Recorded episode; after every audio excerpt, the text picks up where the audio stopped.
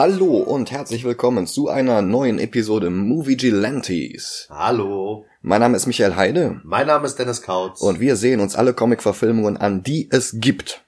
oh ja, Egal wie gut, egal aus welchem Land. Heute haben wir ein ganz internationales Ding. Ein südkoreanischer Regisseur in einer Produktion mit Hollywood-Darstellern, basierend auf einem französischen Comic. Snowpiercer. richtig. Ich weiß gar nichts über diesen Film. Ich habe ihn tatsächlich schon mal vor Jahren gesehen, als er halt rauskam. Äh, damals fand ich ihn ziemlich gut. Seitdem habe ich noch mehr von Bong Joon-ho gesehen und bin ziemlich begeistert. Wir haben diesen Film jetzt auch ein bisschen vorgezogen, weil Bong Joon-ho gerade erst letztes Wochenende enorm viele Oscars bekommen hat. Für Parasite, richtig? Genau. Insgesamt vier Oscars für Parasite. Boah. Ich vermute mal, zu dem Zeitpunkt, an dem wir jetzt diese Episode hochladen, werde ich ihn gesehen haben. Aber zum Zeitpunkt dieser Aufnahme habe ich es auch noch nicht gesehen. Aber ich kenne äh, unter anderem auch The Host. Sagt mir nichts. Super schräger Monsterfilm. Okay. Spielt in Südkorea. Und du hast halt im Endeffekt so ein, also ist ein bisschen zu klein für ein Kaiju, aber halt so ein mutiertes Viech, das Okay. durch die Stadt rennt und Leute frisst und einen Virus verbreitet.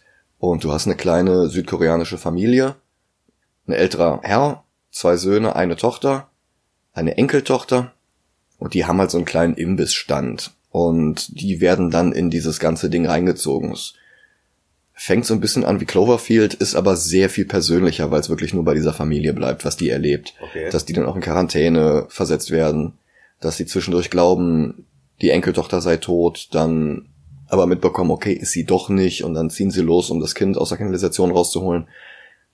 Komödie, Drama, Science Fiction, Horror, alles durcheinander, Mhm. aber richtig, richtig gut. Okay. Und auf der Basis des Erfolgs von The Host durfte Bong Joon-ho dann Snowpiercer verfilmen. Ein Film, an dem er sich schon vorher die Rechte gesichert hatte, aber erst hinterher genug Budget zusammenbekommen hat. Und er hat wirklich ein gigantisches Line-up an Stars bekommen.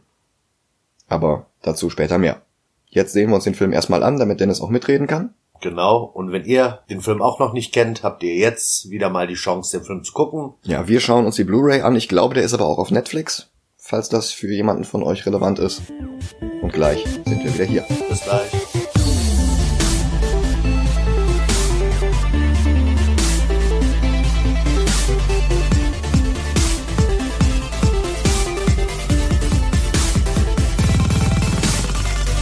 Und da sind wir wieder. Hallo. Ah, ja. Guter Film. Sehr guter Film. Da würde ich nicht sagen, sehr gut. Gut, ja. Großartig vielleicht auch, aber sehr gut nicht. Großartig, aber nicht sehr gut. Okay, Ja. das wird jetzt eine spannende Unterhaltung.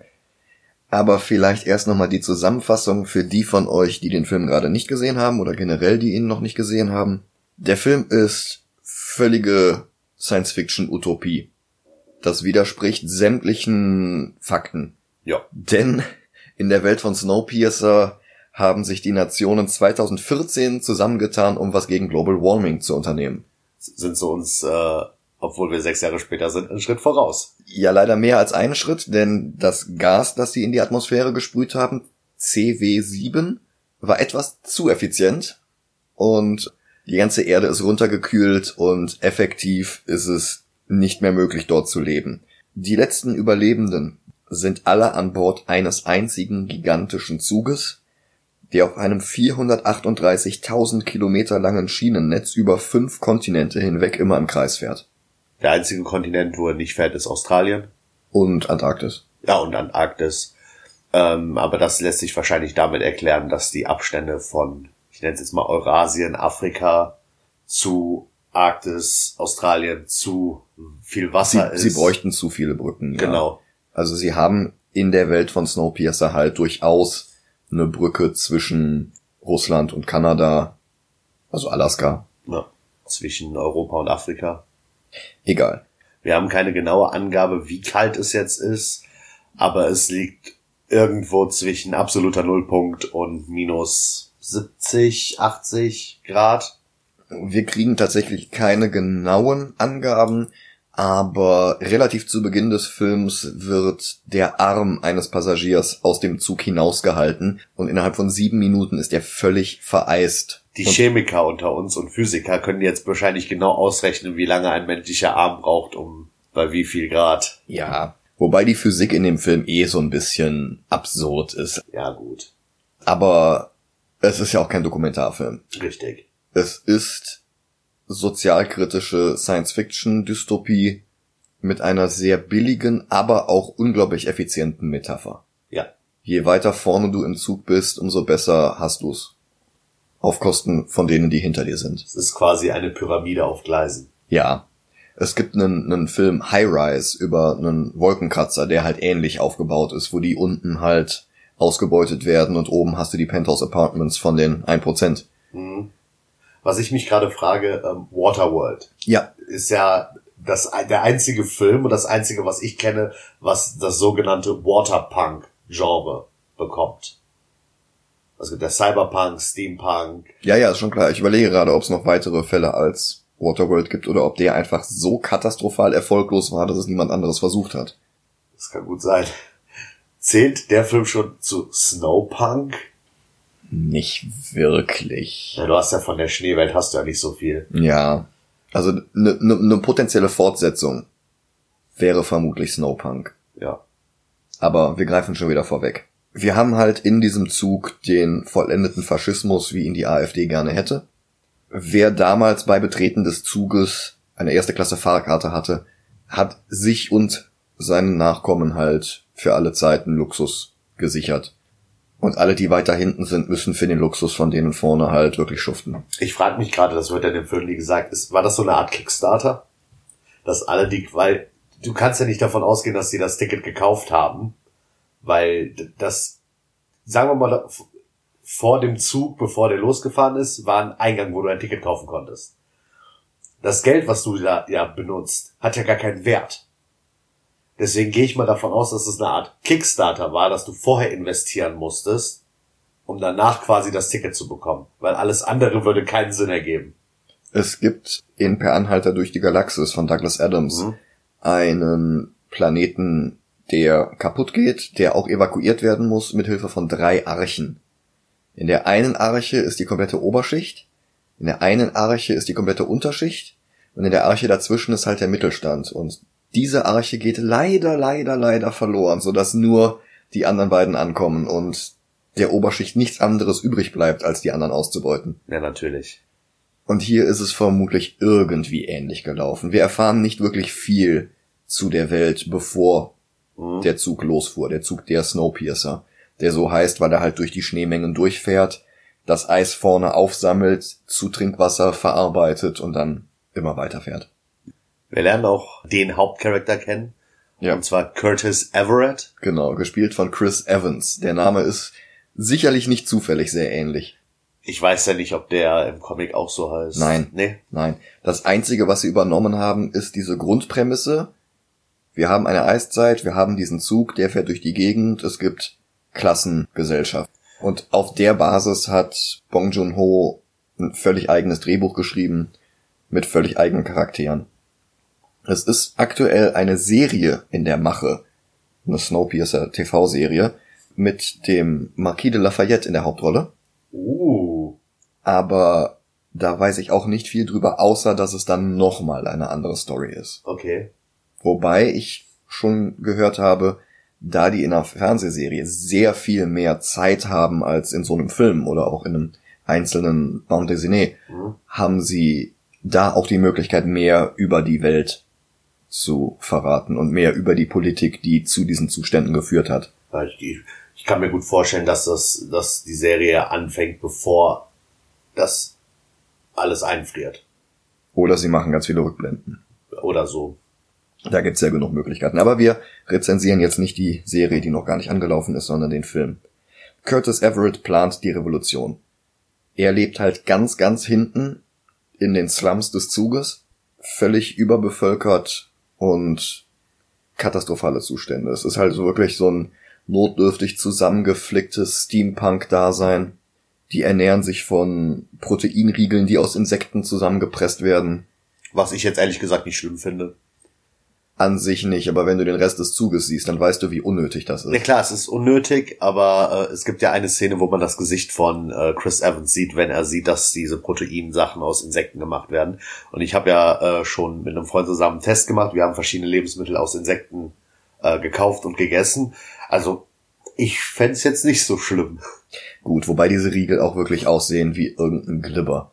Die haben sie halt aus Algen und Gelatine und noch irgendwas für den Film produziert. Klingt gut. Tilda Swinton mochte den Geschmack. Ich kann mir gut vorstellen, dass das ähnlich schmeckt wie Sushi, wenn das schon aus Algen gemacht ist. Und der Sushi-Geschmack kommt ja meiner Meinung nach hauptsächlich von den äh, Nori-Blättern. Und wenn man kein Sushi-Fan ist, kann ich mir vorstellen, dass das eklig ist. Ja. Nun gut, wie gesagt, Curtis Everett plant die Revolution zusammen mit Gilliam, einem alten Mann, gespielt von John Hurt. Das ist übrigens ganz lustig. So ziemlich jede große Rolle in dem Film war schon in mindestens einer anderen Comic-Verfilmung oder war es dann, nachdem Snowpiercer rauskam. Also Chris Evans müssen wir nicht groß drüber reden. Der war in Fantastic Four, der war in Losers, der war in Scott Pilgrim, der war in Marvel Comics Filmen als Captain America. Der wird vermutlich noch drei andere Comic-Franchises abklappern, bevor er in Ruhestand geht. Wahrscheinlich, der fehlt noch im DC-Universum. Der wäre so ein großartiger Superman. Mit dem Lächeln, das er hat, ja. Ja, mit dieser ganzen Ausstrahlung, mit diesem Selbstbewusstsein, Ja. Mit dem Körperbau. Körperbau ist auch ein ganz lustiges Ding. Die haben den Film gedreht unmittelbar nach Avengers. Mhm. Dieser Film, in dem Chris Evans einen Bart trägt, ist der Grund dafür, dass in der Post-Credit-Scene von Avengers, die sie ja erst am Tag der Filmpremiere gedreht haben, wo sie dann in dieser Shawarma-Bar sitzen, dass er da sein Gesicht zuhält. Er trägt an dieser Stelle halt eine blonde Perücke und er hat irgendein falsches Plastikkinn vor dem Gesicht. Und damit man das nicht sieht, ist sein Kopf halt auf die Hand aufgestützt, weil Marvel nicht so dumm ist und seinem Hauptcharakter einen Bart mit CGI wegmachen lässt. Nur damit ihr eine ungefähre Vorstellung habt, Avengers ist von 2012, Snowpiercer ist von 2013. Also quasi unmittelbar nach Avengers. Ja, und das größte Problem, das die Filmemacher hatten, war, den unglaublichen Muskelberg von Chris Evans zu verstecken. Der ist halt die ganze Zeit in so Lumpen gehüllt und, und der sieht schon stattlich aus, aber man sieht halt nicht diese Super Soldier. Wenn er aus der Maschine steigt. Ja, ja, ja, genau. Das ist halt dann doch wieder zumindest eine andere Wirkung. Auch wenn er diese Muskeln wahrscheinlich da noch hatte. Zumindest Ja. den Großteil davon. Ich weiß nicht, wie schnell sich das abbaut, wenn du nicht weiter trainierst und fünf Hähnchen am Tag verspeist. Ich kann dir nicht sagen. Der Plan ist es jedenfalls, sich durch den gesamten Zug bis ganz nach vorne durchzukämpfen, den Maschinenraum zu übernehmen und Wilford, den Erbauer des Zuges, Lokführer und Oberhaupt der Religion an Bord des Zuges, zu töten. Dann neue Machtverhältnisse zu etablieren und Sozialismus zu verbreiten. Ja. Um diese Revolution vorzubereiten, sammeln sie sehr, sehr lange Cronol. Das ist ein Industrieabfall, der bei der Maschine des Zugs anfällt, hochbrennbar ist und vor allen Dingen high macht. Also so wie Leute heutzutage vielleicht Klebstoff schnüffeln, so ist es in der Zukunft Cronol. Und das sammeln sie halt wirklich über einen längeren Zeitraum hinweg. Und sie tauschen ihre Proteinvorräte gegen dieses Cronol und sammeln halt wirklich eine große Menge an. Weil sie das Zeug brauchen, um einen Mann zu überzeugen, der sie an die Front bringen soll. Als Timmy, der Sohn von Curtis bekannten Tanya, von Wilfords Assistentin Claude, entführt wird, also aus dem hinteren Teil rausgerissen wird, um vorne irgendetwas zu tun, wovon sie hier noch nichts wissen, ist halt der Zeitpunkt gekommen. Gilliam redet mit Mason, dem Propagandaminister des Zuges, gespielt von Tilda Swinton, und verlangt eine Audienz bei Wilford in der Lok vorne. Als Masons Sturmtruppen mit ihren Gewehren auf Gilliam zielen, nennt Mason die Waffen nutzlos, was Curtis auf die Idee bringt, dass der unterdrückenden Klasse einfach die Munition ausgegangen ist in all den Jahren an Bord des Zuges. Es gab vor ein paar Jahren gab's schon mal eine Rebellion. Es gab immer mal wieder eine. Genau, aber es gab halt eine, wo die richtig viel rumgeballert haben. Und deswegen geht Curtis davon aus, dass die keine Munition mehr Ja. haben. In Kombination mit, äh, dass die Waffen nutzlos sind. Ja. Und zusammen mit Tanya, übrigens gespielt von Octavia Spencer, die war auch schon im allerersten Spider-Man-Film von Sam Raimi, allerdings auch nur in einer kleinen Gastrolle. Mittlerweile ist sie dreimal für einen Oscar nominiert gewesen, hat sogar einmal gewonnen für The Help. Ich glaube, das bekannteste von ihr dürfte aber Hidden Figures sein. Egal. Zusammen mit Tanja und Edgar, gespielt von Jamie Bell, der in Tintin Tintin gespielt hat und der in Fantastic Ben Grimm, also The Thing, gespielt hat. Bekannt wurde der als Billy Elliot. Das ist Billy Elliot? Das ist Billy Elliot. Ach, krass. Jedenfalls alle zusammen zetteln sie dann einen kleinen Aufstand an und mit einem aus alten Metallfässern MacGyverten Rambock preschen sie nach vorne vor. Ein Waggon weiter oder zwei Waggons weiter finden sie dann den koreanischen Chronol Junkie Nam, der übrigens schon in The Host von Bong Joon-ho mitgespielt hat. Und Nam ist derjenige, der einst die Security des Zugs entworfen hat und der die Türen öffnen kann. Und der ist halt hinter diesem Chronol her. Das letzte bisschen Luxus, das ihm nach Entwurf der Security-Sachen bleibt, sind die letzten Zigaretten an Bord des Zuges und somit die letzten Zigaretten der Welt. Ja. Zwei hat er noch, eine raucht er jetzt hier demonstrativ. Das Problem mit ihm ist, anscheinend spricht er kein Englisch, sondern nur Koreanisch. Ja, aber Was- sie haben so einen kleinen elektronischen Übersetzer, der gesprochene Sprache direkt umwandelt. Curtis und seine MitstreiterInnen machen Nam ein Angebot. Für jede Waggontür, die er ihn auf den Weg nach vorne öffnet, soll er einen Klumpen Cronol bekommen. Nam handelt zwei Klumpen aus und verlangt, dass seine Tochter Jona mitkommt. Zwei Klumpen ist mehr, als sie einen geplant hatten, aber es muss halt irgendwie gehen. Und nach ein paar Türen stoßen sie dann auf vermummte Stormtrooper mit Äxten, die als wortlose Warnung und als Statussymbol, um denen zu zeigen, hey, seht mal, was wir hier einfach wegschmeißen, einem Fisch den Bauch aufschlitzen. Wohlgemerkt, die ernähren sich von seit seit Jahrzehnten, also seit fast 18 Jahren, von nichts anderem als von diesen Insektenriegeln. Und die haben einen Fisch, einen, einen verspeisbaren, einen verzehrbaren Fisch, Mhm. schlitzen dem den Bauch auf, wortlos und schmeißen ihn auf den Boden. Das ist eine Szene, für die Bong Joon-ho ziemlich kämpfen musste. Der hatte massive Probleme mit dem Film, denn der Hauptproduzent ist der größte Superschurke Hollywoods, Harvey Weinstein. Oh. Und der hatte ganz, ganz eigene Vorstellungen von dem Film. Nee, nee, diese Fischszene brauchen wir nicht, macht mal lieber noch mehr Action, die Leute wollen Action sehen. Und ach, der Film braucht unbedingt noch einen Prolog und einen Epilog und äh, Voice-Over wie in Blade Runner, der einem den kompletten Film nochmal erklärt, weil die Leute ja zu dumm sind, um den sonst zu verstehen. Und das wollte Bong Joon-ho alles nicht. Und er hat dann Weinstein erzählt, nein, nein, die Szene mit dem Fisch muss rein, die ist eine Anspielung auf meinen verstorbenen Vater, der war Fischer. Und ist dann in Tränen ausgebrochen. Und Weinstein hat gesagt, ja, von mir aus scheiß drauf, dann lass den Fisch halt im Film. Großartig, dieser Mann. Bong Joon-ho hat hinterher sich totgelacht in einem Interview. Er hat gesagt, nee, nee, ich habe das alles erfunden, mein Vater war gar kein Fischer. Aber es ist so eine ausdrucksstarke Szene, wenn Ja. auf sowas kann man nicht verzichten.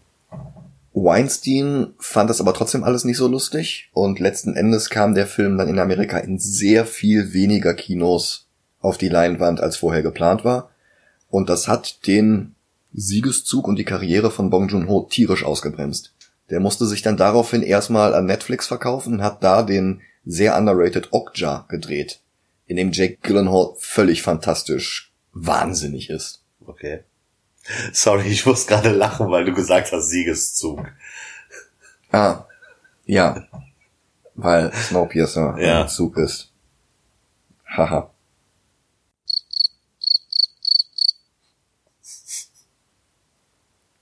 Es kommt zum Kampf. Und die mit Äxten bewaffneten Wachen knüppeln halt alles nieder. Curtis rutscht ausgerechnet auf dem Fisch aus und wird fast von der Axt getötet, aber schafft es dann gerade noch eben zur Seite gezogen zu werden und die Rebellen schaffen es dann halt, die Wachen zu überwältigen und denen vor allen Dingen die Äxte abzunehmen, womit sie jetzt bessere Karten haben beim nächsten Waggon. Dann passiert der Zug die Jekaterina-Brücke und die markiert in Ermangelung an Kalendern das neue Jahr. Der Zug braucht etwa ein Jahr für seine Umrundung, also ziemlich genau ein Jahr. Und darum haben die die Feiertage nicht an Daten auf dem Kalender gekoppelt, sondern an Orte, durch die sie fahren oder über die sie fahren. Fährt er eigentlich alle vier Jahre langsamer?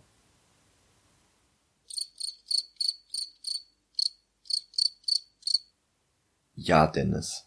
Okay, gut zu wissen. Mason kommt dann halt dazu, hält eine Ansprache, ohne Wilford wären alle im Zug lange tot und jeder hat seinen zugedachten Platz und so ist das nun mal und die Bevölkerung muss auch ausgedünnt werden.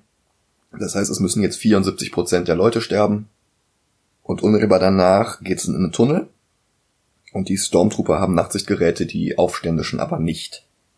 Aber sie bringen Fackeln aus dem hinteren Teil des Zuges nach vorne und gleichen den Vorteil wieder aus. Und Edgar stirbt also das war jetzt Jamie Bell. Aber immerhin schaffen sie es auch Mason zu überwältigen.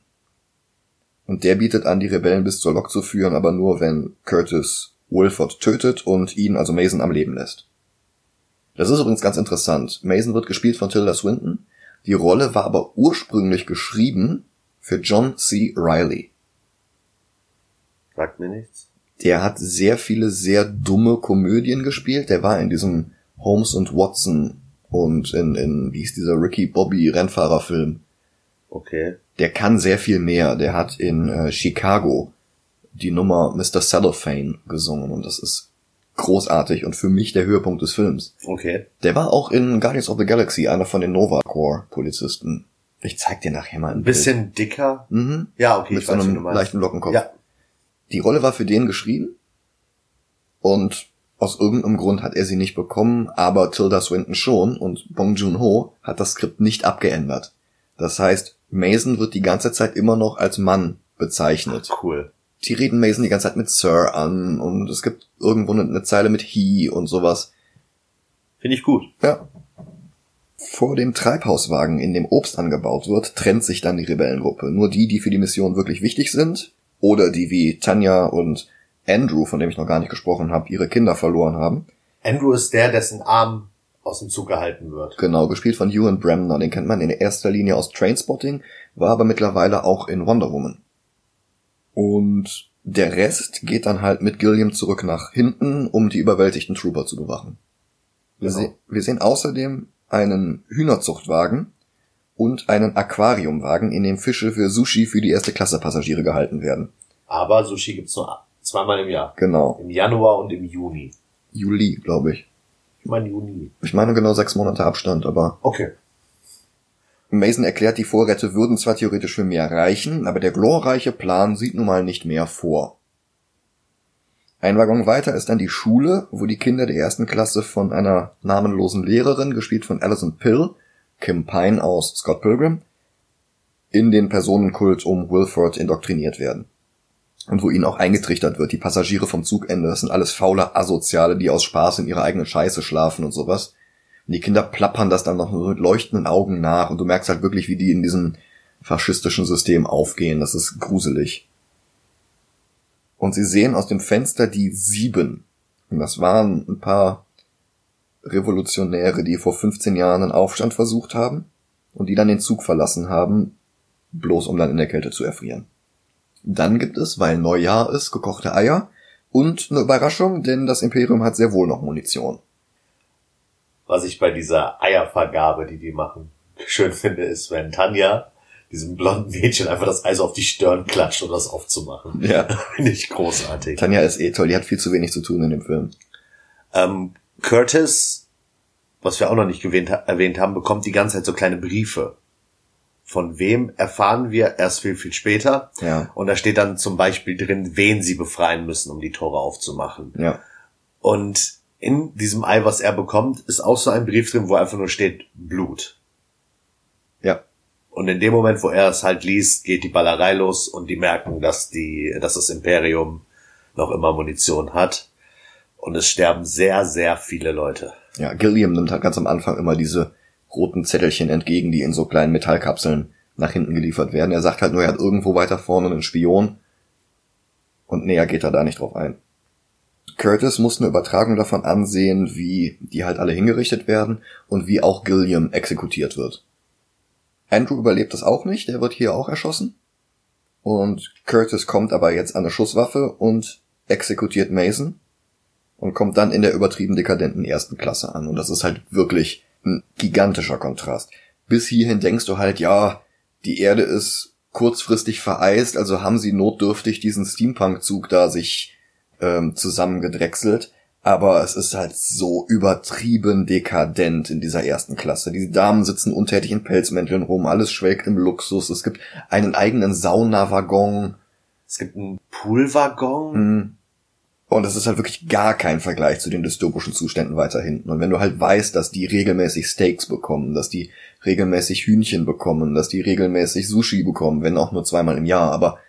Ja, die gehen zum Beispiel durch einen Wagen, was quasi ein Tiefkühler ist, und da hängen Schweinehälften, Rinderhälften, an den Wänden hängen überall Hühnchen, also denen geht's richtig gut. Ja, die gehen halt auch durch so einen Treibhauswagen, wo sie Obst anbauen. Also ja. das ist sogar noch irgendwo nachhaltig produziert. Die haben nicht einfach nur Vorräte, die irgendwann aufgehen, sondern das System lässt sich theoretisch unendlich lange aufrechterhalten. Ja. Und als der extrem lange Zug dann in eine sehr enge Kurve geht, wird Curtis über zwei Fenster hinweg von Franco beschossen. Das ist halt einer der Handlanger von Wilford.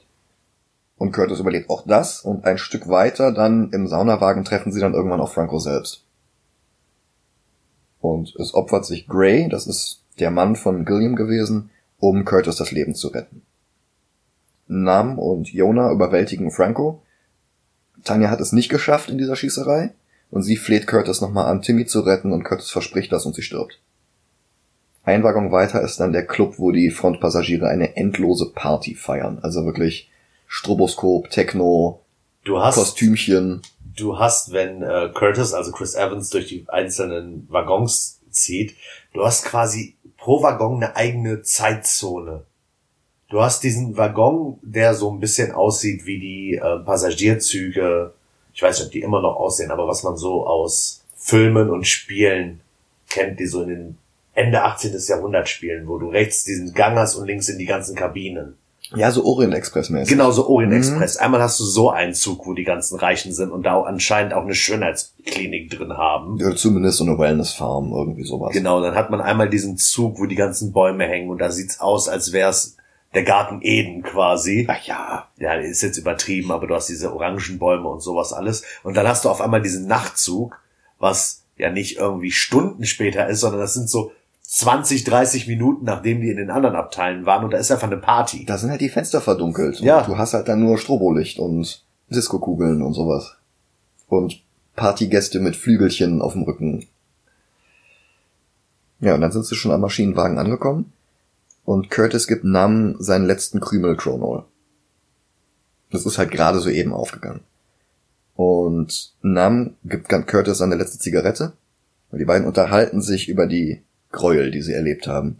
Und Curtis berichtet von Menschen, die vor Erfindung der Proteinriegel einfach einander verspeist haben, um zu überleben. Und er hatte dann wohl irgendwann ein Baby gefunden und, und war gewillt, es zu verspeisen, als dann Gilliam seinen eigenen Arm abgeschnitten hat und gesagt hat, okay, dann esst doch lieber das hier und lass das Kind leben. Dieses Kind wurde später Edgar. 18 Jahre später hat Curtis das alles nicht vergessen und ist jetzt an der Tür zur Lok angekommen und er will jetzt ein für alle Mal Schluss machen mit dieser Ausbeutung. Und er verlangt, dass Nam die Tür öffnet, aber die Tür will er gar nicht öffnen, sondern die Zugtür nach außen. Er will den Zug verlassen und er berichtet von einem Flugzeugwrack an dieser Neujahrsbrücke, das ja. er jedes Jahr beobachtet und auf dem jedes Jahr weniger Schnee liegt.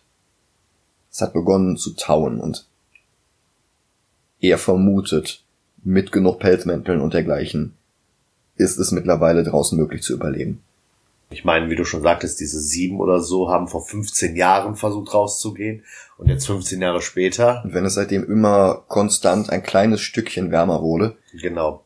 Es gibt auch eine Szene äh, bei dieser Schießerei in dieser Kurve, wo eine Schneeflocke ja. reinfliegt und da sagt Nam auch, das war Schnee, der auftaucht, wenn der Schnee anfängt aufzutauen. Gratulation zu diesem Zungenbrecher. Und dafür hat er auch dieses Chrono gesammelt, weil es ist hoch entzündlich und explosiv und er formt quasi aus den ganzen Stücken, die er gesammelt hat, ein Päckchen C4. Ja. Also quasi, es sieht so ähnlich aus. Es wird halt, benutzt wie C4, genau. Genau. Er will halt, halt die Tür aufsprengen. Ja. Das Problem ist, Curtis ist davon nicht so begeistert. Ja. Und hat auch das letzte Streichholz. Ja, denn Nam hatte ihm ja sein Zigarettendöschen gegeben und da waren die Streichhölzer drin. Und Nam versucht dann irgendwie mit ein paar Funken das zu zünden, aber das klappt nicht so richtig und das ist dann auch der Moment, in dem die Loktür von innen geöffnet wird und Claude, die Assistentin von Wilford, die am Anfang die Kinder entführt hat, kommt raus, schießt auf Nam und spricht Curtis eine Einladung in die Lok aus. Wilford will ihn sprechen. Und das macht er dann auch und erzählt dann, dass jeder seinen vorbestimmten Platz hat und es gibt keine Zeit mehr für natürliche Auslese, also muss die menschliche Herde anders ausgedünnt werden, wie mit diesem künstlich hervorgerufenen Aufstand, denn Gilliam hat die ganze Zeit mit Wilford zusammengearbeitet. Der Aufstand hätte eigentlich schon im Tunnel enden sollen, damit gerade genug gestorben wären, damit am Zugende wieder mehr Platz für die Überlebenden gewesen wäre. Sie brauchen die Passagiere am Zugende, unter anderem um Kinder zu produzieren. Wir fahren aber auch, dass nicht nur der, der Aufstand initiiert wurde, sondern auch alles davor. Ja. Weil das immer so eine Masche war, um quasi die Armen auszudünnen. Ja. Und weil der Aufstand nicht im Tunnel aufgehalten wurde, musste Gilliam sterben. Weil dadurch halt sind zu viele Leute aus der ersten Klasse gestorben. Das war nicht Teil des Planes. Und äh, deswegen musste er sterben. Äh, Wilford war es übrigens gewesen, der diese Nachrichtenkapseln geschrieben hatte, die Gilliam mit Informationen versorgt hatten. Und außerdem haben die beiden auch wohl ständig miteinander telefoniert. Ja, das kommt manchmal so rüber, als hätten die beiden so eine Art Liebesbeziehung. Ich denke, Gilliam ist schwul. Ich denke, es ist auch ziemlich eindeutig, dass er mit Gray zusammen ist. Ja, ne, mit Gray. Ja. Also quasi als so. Die verabschieden sich etwas zu zärtlich, finde ich, um kein Paar zu sein. Es ist natürlich okay. möglich, weil 18 Jahre schweißen halt auch irgendwie zusammen, aber. Es wirkte für mich so, als hätten Gilliam und Wilford, genau, dass die wohl irgendwie auch so eine Beziehung hatten. Möglich. Zumindest gehen die beiden wohl schon sehr weit zurück. Genau. Also schon aus der Zeit, bevor der Zug gebaut wurde. Das wird halt zumindest angeteased und naja, es, es gibt, ergibt sonst alles keinen Sinn, ja. wenn die sich dann erst kennengelernt hätten. Und die sind auch beide plus minus ein paar Jahre ungefähr im selben Alter, also. Ich müsste jetzt recherchieren, wann die Schauspieler geboren sind, aber. Ja, es geht ja nicht um die Schauspieler, es geht um die. Ja. Und es gibt eine Überraschung, Franco lebt noch. Und er nimmt das Messer, das in ihm drin steckt, zieht es raus und macht sich dann auf den Weg nach vorne, wo die Partygäste gerade nach vorne strömen und äh, von Jona und Nam in Schach gehalten werden. Und Wilford bequatscht Curtis unterdessen weiter. Alles braucht sein Gleichgewicht, anders funktioniert's nun mal nicht. Und er macht sich langsam Sorge um seine Nachfolge, weil er ja auch nicht ewig diesen Zug führen kann und er hat Curtis als seinen Nachfolger ausgewählt, um die Menschheit am Leben zu halten. Also Franco hat sich inzwischen durch die Partygäste gezwängt und droht jetzt Namen zu töten. Und Jonah kriegt das aber nicht mit und hat schon die Lok betreten, um Curtis das Streichholz abzunehmen und sie zeigt ihm, wofür die Kinder eigentlich benötigt wurden. Unter dem nobelst verlegten Holzboden mit aufwendigem Mahagoni in Tarsien und also wirklich völlig übertriebenen Luxus für eine Lok. Unter diesem Holzboden ist halt der sehr schmale Maschinenbereich. Und das Gerät, das diese Maschinen gewartet hatte, weil die Maschine funktioniert zwar theoretisch unendlich lange, aber die einzelnen Teile nicht diese Maschine ist halt defekt und das, was sie jetzt brauchen, sind Kinder, die da reinpassen in diese super schmalen Ecken, um da halt alles per Hand zu machen. Ich gehe mal davon aus, dass das, so wie es aussieht, eine Art Schlammabwasser ist, die die Lok hinterlässt. Und dass die Rohre, wo quasi, weil die Lok ist ja anscheinend mit Dampf betrieben. Weiß ich nicht. Nicht? Das ist irgendeine Energieerzeugungsmethode, bei der dieses Chronol abfällt. Das wäre bei Dampf nicht der Fall. Ja, gut. Die Kinder sind dafür da, um die Überreste, die wahrscheinlich beim Erzeugen dieser Energie sind, aus diesen Rohren rauszuholen. Also das Chronol. Ja, quasi. Das sieht ein bisschen so aus. Wilfred selber spricht halt wirklich von Wartung der Maschinen, dass da Teile ausgetauscht werden müssen und sowas. Vermutlich siehst du einfach nur ein Beispiel. Vielleicht sind die Kinder ja auch das ausgetauschte Teil. Ja, Weil er sagt ja, dass das Teil, was ähm, da eigentlich sein sollte, kann man nicht mehr ersetzen. Und deswegen brauchten sie eine andere Lösung. Und dafür nehmen die halt die Kinder. Also gehe ich mal davon aus, dass er mit Ersatzteil die Kinder meint. Curtis hatte sich jedenfalls wohl schon so langsam damit abgefunden, tatsächlich der Nachfolger von Wilfred zu werden, was ja auch ursprünglich sein Plan war, auch wenn er andere Machtübergabe-Vorgänge vor Augen hatte. Wird halt jetzt von Jonah überzeugt und knockt Wilfred durch die halbe Lok. Ja, und dann passiert alles auf einmal. Nam überwältigt Franco. Jonah zündet das Streichholz an. Curtis opfert seinen Arm, um die Maschine aufzuhalten, damit Timmy da raus kann. Und das Chronol geht hoch. Die Explosion sprengt die Türe offen, aber löst auch eine Lawine aus und Schneemassen stürzen von den Bergen runter und begraben den Zug und schieben einzelne Waggons von der Brücke runter, über die sie gerade fahren. Oder nicht Brücke, das ist so ein- so ein Pass. So ein, Ja. ja. Waggon um Waggon stürzt in die Tiefe. Und dann haben wir so einen kurzen Moment Pause. Und Jonah und Timmy verlassen den Zug in dicke Pelzmäntel gehüllt und sehen einen Eisbär. Genau. Das Leben geht weiter. Der, der quasi in unserer Zeit kurz davor ist, äh, zu sterben, ist da wahrscheinlich das einzige Tier, was es geschafft hat, zu überleben. Vielleicht nicht das einzige. Es gibt bestimmt auch irgendwelche Polarfüchse oder Ja, irgendwelche. Aber ich finde die Symbolik halt schön, dass bei uns die Eiskappen immer dünner werden und die Eisbären echt kurz vorm Ende sind und da ist der Eisbär das erste, was man sieht, nachdem sie den Zug verlassen. Ja. Und sowohl es bedeutet, dass die Außenwelt lebensfähig ist mit den richtigen Voraussetzungen. Das bedeutet halt auch, dass da draußen jetzt wieder andere Gefahren warten. Ja. Und das meine ich halt mit. Eine Fortsetzung wäre sehr interessant, die jetzt die Welt da draußen zeigt. Aber die Fortsetzung hätte halt nicht diese starke Metapher vom Zug. Wie fandest du den Film denn? sehr, sehr gut. Ich fand ihn A sehr spannend. Ich fand die Action sehr überzeugend. Ich fand diese Metapher, wie gesagt, sehr naheliegend, aber auch unglaublich effizient und halt wirklich auch gut ausgereizt. Also sie haben alles rausgeholt aus dem Stoff. Wenn du die Prämisse hast, ja, da muss sich einer durch einen Zug von hinten nach vorne kämpfen, dann hast du halt so einen Steven Seagal Schwachsinn vor Augen. Ja, oder so John Wick mäßig. Ja, aber der hier ist halt wirklich, der hat eine Aussage. Mhm. Ich hatte an vielen Stellen musste ich so an die Bibel denken. Bei so vielen Sachen. Meinst du, weil die Tochter Jona heißt?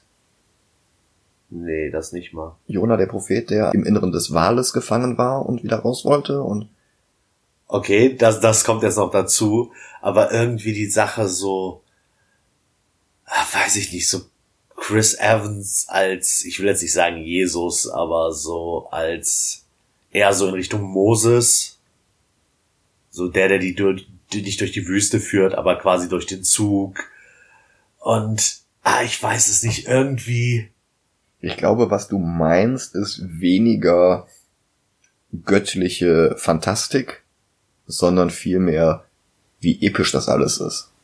Oder? Ja. Schon so ein bisschen. Es, es, es, es, es ist halt, es erinnert mich irgendwie an, so wie ich schon gesagt habe, so Moses-mäßig, an so eine Wanderung. Ja, das ist es ja auch. ja, aber klar. halt, Was auch sehr häufig in dem Film ko- vorkommt, ist die Zahl sieben. So häufig nicht. Fünf, sechs Mal. Es gab die sieben Aufständischen, die da Genau. draußen erfroren sind. Wie heißt dieses Gas, was sie in die Atmosphäre schießen? CW7, okay. Dann hast du, an irgendeiner Stelle hast du noch mal sieben. An noch zwei, drei Stellen. Die sieben ist schon, müsst ihr mal drauf achten, wenn ihr den Film guckt. oder nochmal guckt, dass die 7 sehr dominant ist, was Zahlen angeht. Hm.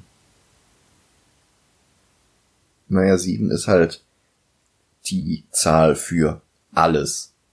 Es gibt sieben Öffnungen im Kopf. Zwei Augen, zwei Ohren, zwei Nasenlöcher, einen Mund. Mhm. Man konnte wohl im Mittelalter sieben Planeten am Himmel sehen. Oder Himmelskörper. Ich glaube, der Mond war einer davon. Okay. Sieben Tage in der Woche. Sieben Farben im Regenbogen.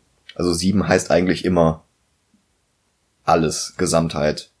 Wobei ich nicht weiß, ob das im Koreanischen auch so ist in der Kultur. Ich weiß, es ist jetzt total äh, off-topic, aber in äh, Harry Potter ist ja auch die sieben sehr dominant. Sieben Bücher, sieben Schuljahre, sieben Horcruxe und sowas alles. Und ja, wo ranken wir ihn?